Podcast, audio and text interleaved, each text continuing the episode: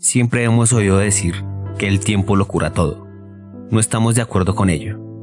Las heridas jamás desaparecen. Con el tiempo, la mente y el cuerpo, para mantener su cordura, las cubre con una cicatriz y el dolor disminuye, pero nunca desaparece. Estas heridas son causadas por el odio y la ignorancia, que dan paso a la injusticia. Un caso no resuelto, tres víctimas afrontando la pena, el dolor y la ejecución en total soledad.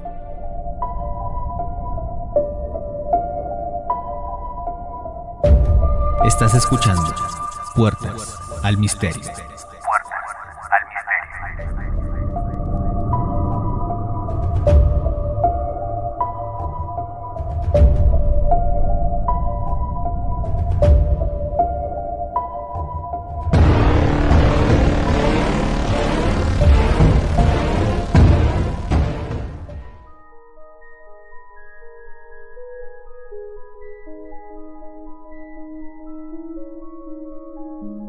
Buenas noches y bienvenidos a un nuevo episodio.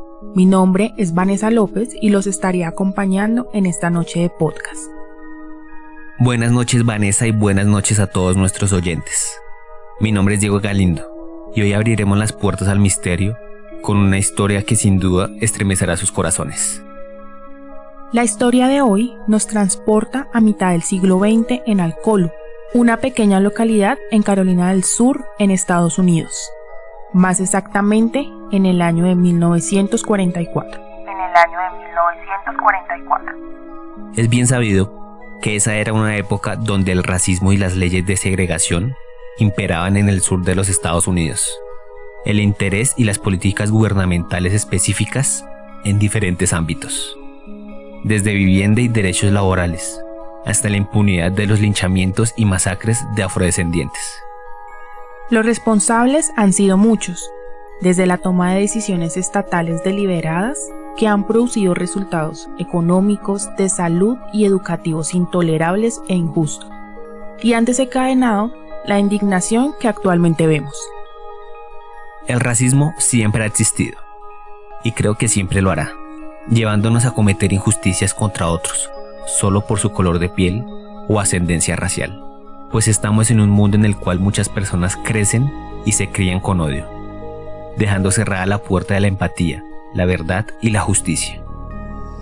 En el año de 1944 sucedió algo que cegó a muchos y los llevó a cometer la injusticia racial más triste de este país.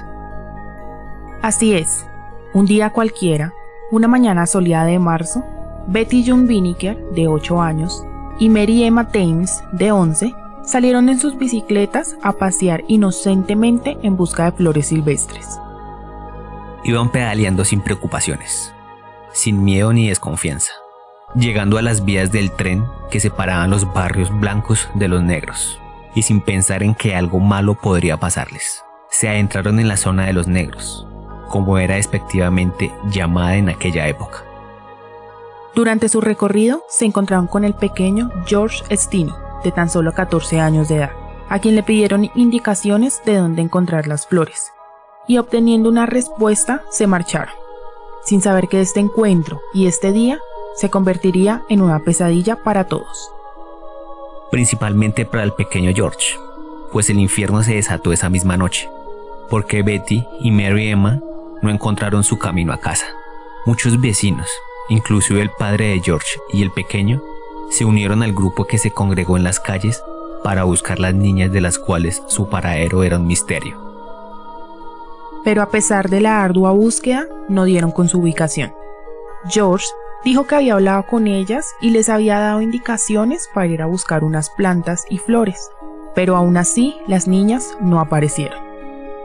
Fue hasta la mañana siguiente cuando el reverendo Francis Batson encontró los cuerpos sin vida de Betty y Mary en una zanja con agua a pocos metros de la iglesia bautista misionera de Green Hills, más conocida en esa época como la Iglesia Negra.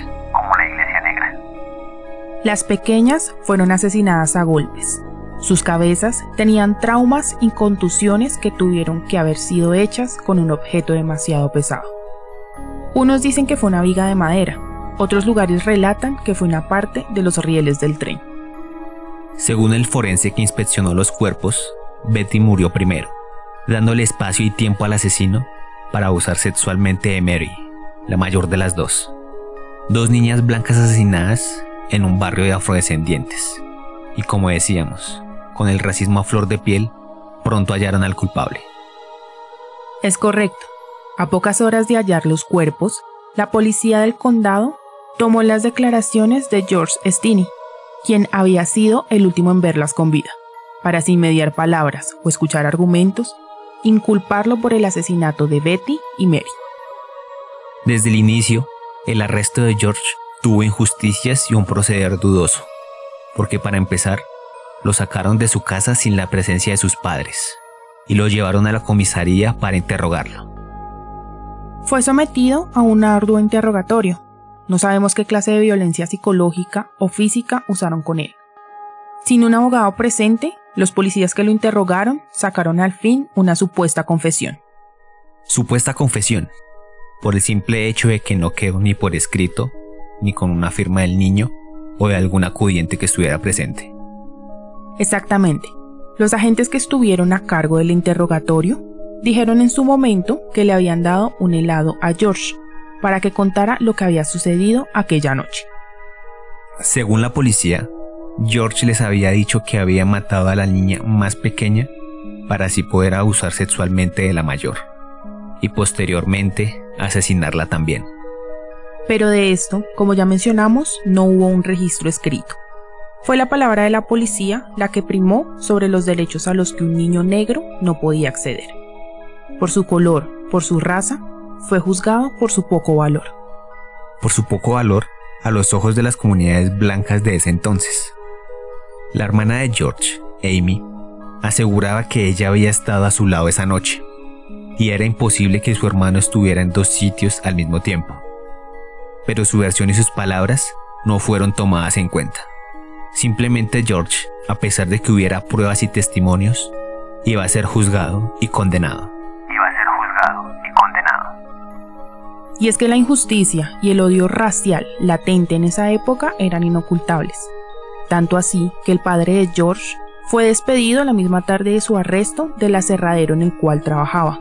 Y para colmo de males, la familia tuvo que salir huyendo de su hogar por las amenazas que empezaron a llegar. Podríamos decir que en ese momento no primaba la célebre frase, es inocente hasta que se demuestre lo contrario. Aquí era culpable simplemente porque así lo decretaron. Totalmente. Y así comenzó el juicio. Casi 83 días de martirio, menos de un mes después del asesinato. Un juicio que se desarrolló sin las más mínimas garantías, en la soledad absoluta, sin apoyo y sin compañía. Ni un solo afroamericano pudo estar presente, tampoco su familia, que fue condenada al exilio por miedo a morir por linchamientos a manos de la comunidad. Y el abogado encargado de la defensa de George, al parecer ni su nombre sabía. Uno de los actos más grandes de racismo. El abogado defensor, como lo mencionas, no tenía idea de los asesinatos, de las pruebas recogidas. Simplemente era un cobrador de impuestos que estaba en plena reelección. Y por presión social y temiendo perder adeptos, no hizo ni el más mínimo esfuerzo por defender a George. El jurado estuvo compuesto por 10 hombres blancos, los únicos con la capacidad legal en ese entonces. Y las únicas pruebas que se presentaron fueron los relatos de los policías acerca de la confesión que no constaba por escrito. Las pruebas que no se mencionaron jamás en el juicio eran las que demostraban la inocencia de George. Por ejemplo, que no se encontró ni un resto de sangre en su ropa, huellas, nada que colocaran al niño en la escena del crimen. El juicio duró tres horas y el jurado tardó solo diez minutos en deliberar para dar su veredicto, el cual ya todos en este punto de la historia sabemos, culpable y condenado a muerte en la silla eléctrica. 14 años. Culpable con 14 años.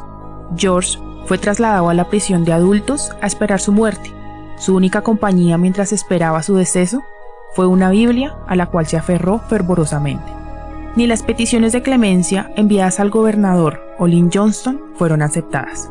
Negación tras negación, porque George supuestamente ya había aceptado su culpabilidad. El día llegó, el 16 de junio de 1944, 83 días después de la muerte de Betty Mary, otro niño murió, convirtiéndose así en la persona más joven en morir a causa de la silla eléctrica. Pues en Estados Unidos a los 14 años, al menos en esa época, ya podía ser juzgado como adulto. Su muerte fue una tortuosa masacre. Imaginemos un niño de 14 años, con miedo y terror en su mirada, sin saber qué está pasando, sin nadie que lo acompañe y le dé unas últimas palabras de amor, caminando por un corredor frío, vacío, con asesinos despiadados chiflando y riendo, hasta llegar a una silla en la cual, con tan solo un metro con 55 centímetros, se pierde, pues su cuerpo era muy pequeño para tanta crueldad. Sentarse en una silla que no fue hecha para él. Su pequeño cuerpo no alcanzaba y tuvieron que colocar su Biblia para poder alcanzar a colocarle los electrodos. En la primera descarga de 2400 voltios, el saco que cubría su rostro se cayó, mostrando al público presente las lágrimas que brotaban de sus mejillas, la saliva que salía de su boca y sus ojos totalmente abiertos mostrando su sufrimiento y el sentimiento de injusticia. La ejecución tuvo que parar, alargando su sufrimiento para volver a ponerle el saco en la cabeza e hicieron falta dos descargas más para acabar finalmente con su vida, siendo enterrado en una tumba sin nombre en Crowley, Luisiana. Pero aquí no acaba del todo la historia, porque su familia jamás pudo olvidar lo que pasó con su pequeño. Para el año 2004, George Frierson, un historiador que creció en Alcolu, sintió curiosidad por el caso de George empezó a investigar las diferentes incongruencias que se presentaron en el asesinato y juicios llevados a cabo hacia casi 60 años atrás. Frierson, junto a otros abogados, recogieron suficientes pruebas que ayudarían finalmente a exonerar a George. Y el 25 de octubre del año 2013 presentaron una moción para un nuevo juicio. La nueva evidencia recogida incluía testimonios y una confesión del supuesto verdadero culpable de todo este caso en su lecho de muerte. Así es, la familia del verdadero culpable dijo que éste confesó en su lecho de muerte que él había sido el asesino de las niñas. Se trataba de George Burke, el hijo de una caudalada familia que era dueña de los terrenos aledaños a la iglesia de Green Hills, donde fueron encontrados los cuerpos de las niñas. Sin embargo, en su momento era miembro no solo de una familia blanca prominente, sino que hizo parte del jurado que condenó a George. Como quien dice, condenaron al George equivocado. Esta nueva evidencia también la incluía en el testimonio de las hermanas de George Stinney, quienes siempre sostuvieron estar con él el día de los asesinatos. Además hubo una declaración juramentada del reverendo Francis Batson y Wilford Hunter, un preso que estuvo junto con George en la cárcel. Las nuevas pruebas concluían que los cuerpos habían sido trasladados y que era imposible que un niño de 14 años solo haya podido trasladar los cuerpos de un lado a otro, y que en su momento George dijo que era inocente, solo que lo habían obligado a confesar algo que no hizo.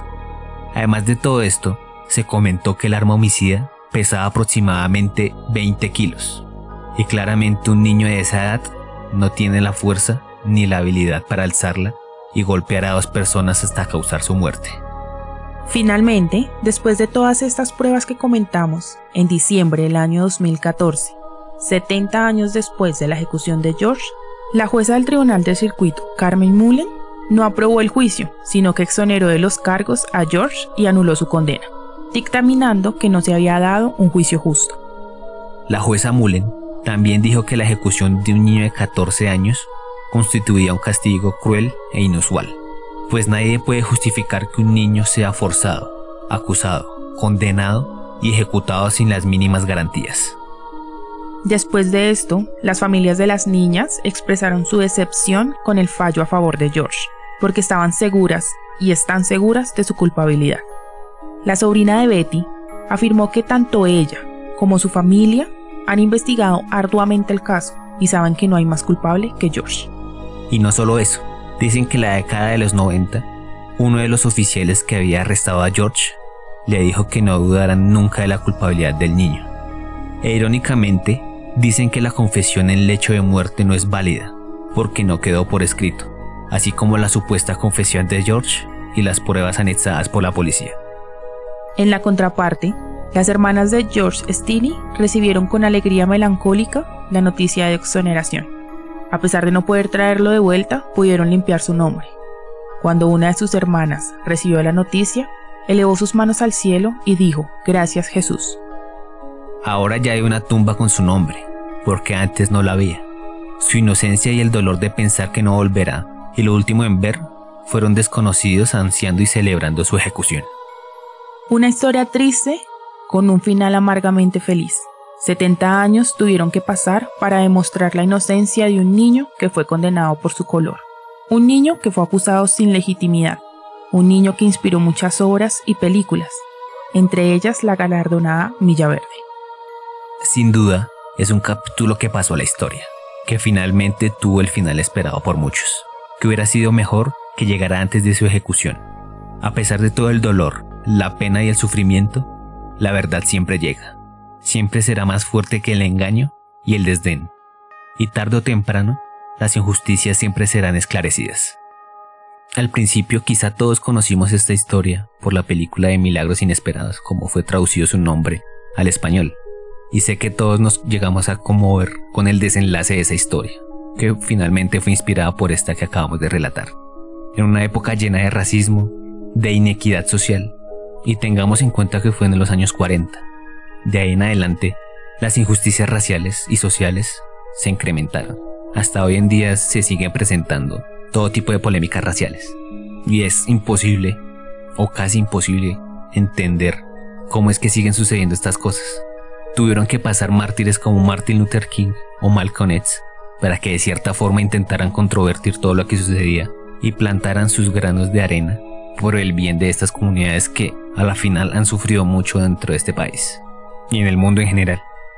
Esta historia nos podría dejar una enseñanza de que todos somos iguales, independientemente de nuestra clase social, de nuestro color de piel, de nuestra religión o nuestra posición política. Todos tenemos las mismas facultades para llegar a la cima. Y es momento de que podamos avanzar como humanidad y no como raza o posiciones para así poder ver un amanecer más feliz. Y así finaliza nuestro programa de hoy en Puertas al Misterio, donde la realidad es más fuerte que la ficción. No olviden seguirnos en nuestras redes sociales, YouTube y plataformas de podcast, como arroba Puertas al Misterio. Denle like, comenten y compartan. Nos escuchamos en un próximo episodio.